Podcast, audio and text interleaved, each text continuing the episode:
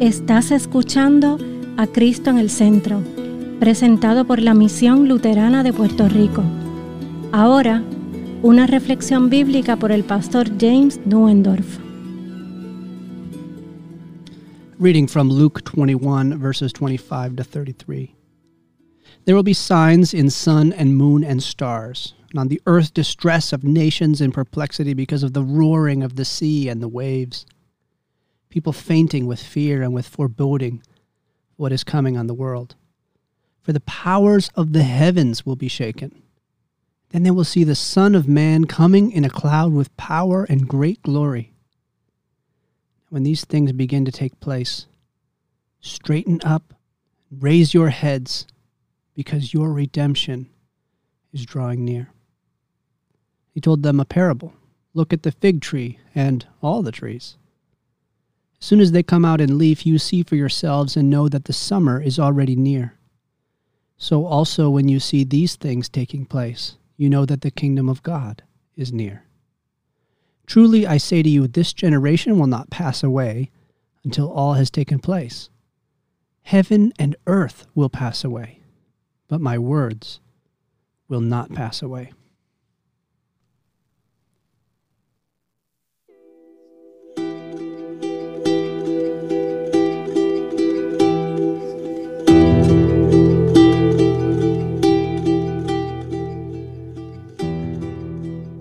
In the name of Jesus, Amen. She didn't want anyone to see that she was nervous. She had her earbuds in a fashionable backpack on her lap, and a blank expression on her face. She was by herself, was sitting next to me on the outside row of the airplane. The flight attendant came by and showed her how to buckle her seatbelt as well as to confirm her paperwork for traveling alone under the age of 18. Is this your first flight? The attendant asked. She nodded silently. You'll do fine, the attendant assured her. She did her best to hide it, but it was clear that she was anxious.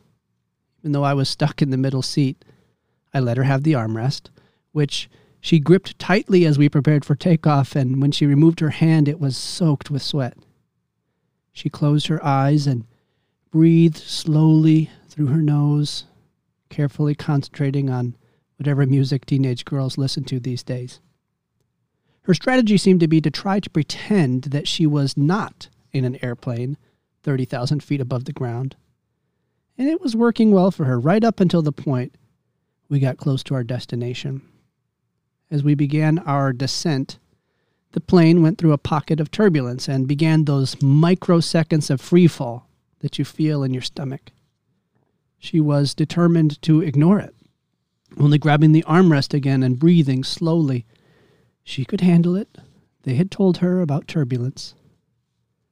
Then a bell dinged, and there was a loud clank. The plane shuddered as though it had been hit by a hammer, and a horrible sound. Suddenly, her eyes snapped open in terror. All sense of composure was gone, and a look of pure panic flashed across her face. Still without speaking a word, she looked me directly in the eyes. And in that moment, I knew that she believed that she was going to die. Don't worry, I told her. That's the landing gear coming out. We are going to be on the ground in a few minutes. And of course, we were.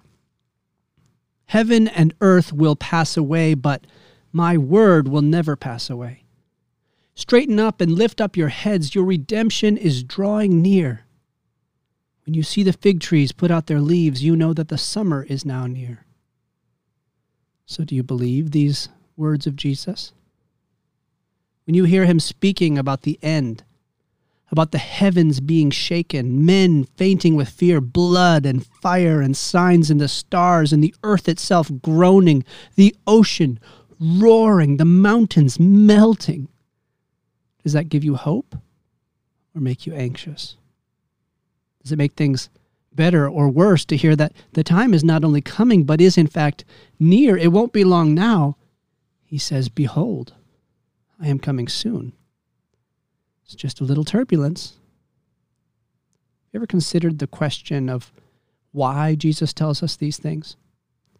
Does he intend for us to figure out when it is that he is returning so that we can be ready then? Is there a mysterious code that we need to unlock so that we can have this secret Christian knowledge? On the contrary, Jesus even says that he himself does not know the day or the hour. He says that we should always be ready, and he goes out of his way again and again to make clear that we do not, will not, and cannot know the time of his return. What are we to make of these signs then? Why have they been given? And in fact, what signs? Jesus said lots of places where the signs would be, that there will be signs in the sun and the moon and the stars and the earth and the sea, dismay among the nations. But what are those signs? He does not say, when there is an eclipse of the moon while the planet Jupiter is low in the sky and the tide comes in at 4 p.m. and no. Lots of heretics and deceivers have said things like that, but Jesus never does. What does it mean for the heavens to be shaken? Do you claim to know? There are people on TV who say they know and try to convince you that they have some special knowledge, even though Jesus himself and the apostles do not. You see, all that Jesus has told us about these signs is that these are things which everyone can see, that they cause dismay and confusion and fear in the whole world. His return will come like a thief in the night. There is no way to know when it will be. So, if Jesus doesn't intend for us to know when he is returning or even to use these signs to figure it out, why does he tell us about these signs that everyone will see but not understand? The answer is both surprising and comforting. You see, Jesus knows that these things will make you anxious. He knows that just like everyone else around you, you will feel anxiety about this overwhelming sense that something is very wrong with this world. As it rumbles and groans, as wars and storms and obvious signs all around you continue to mount, that this world is not going to continue forever. See, Jesus knows that these things will make you afraid. Even though you might try to hide it, like my seatmate, I know that you are anxious about these things. And to be honest, I feel it too. Because even if you know better, even if you have hope in Jesus and the eternal life he gives, the peace that he offers, when the turbulence comes, it causes you to doubt. You can feel it in your stomach. For a panic moment, you suddenly think, maybe Jesus isn't coming. Maybe evil will win. Maybe a time is coming in which there will no longer be any Christians and God's word will no longer be preached.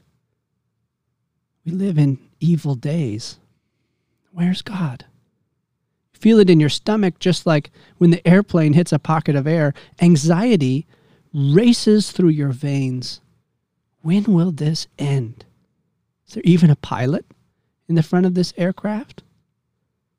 Clunk. How different things are when you understand what that sound means. When you know why the plane is shaking. You know, for the young woman who was sitting beside me, that sound meant panic and death. But for me, it meant that I would soon be home. So, what does the crucifixion and death of Jesus mean to you? Is it a sign of despair or of hope, of death or of victory in life?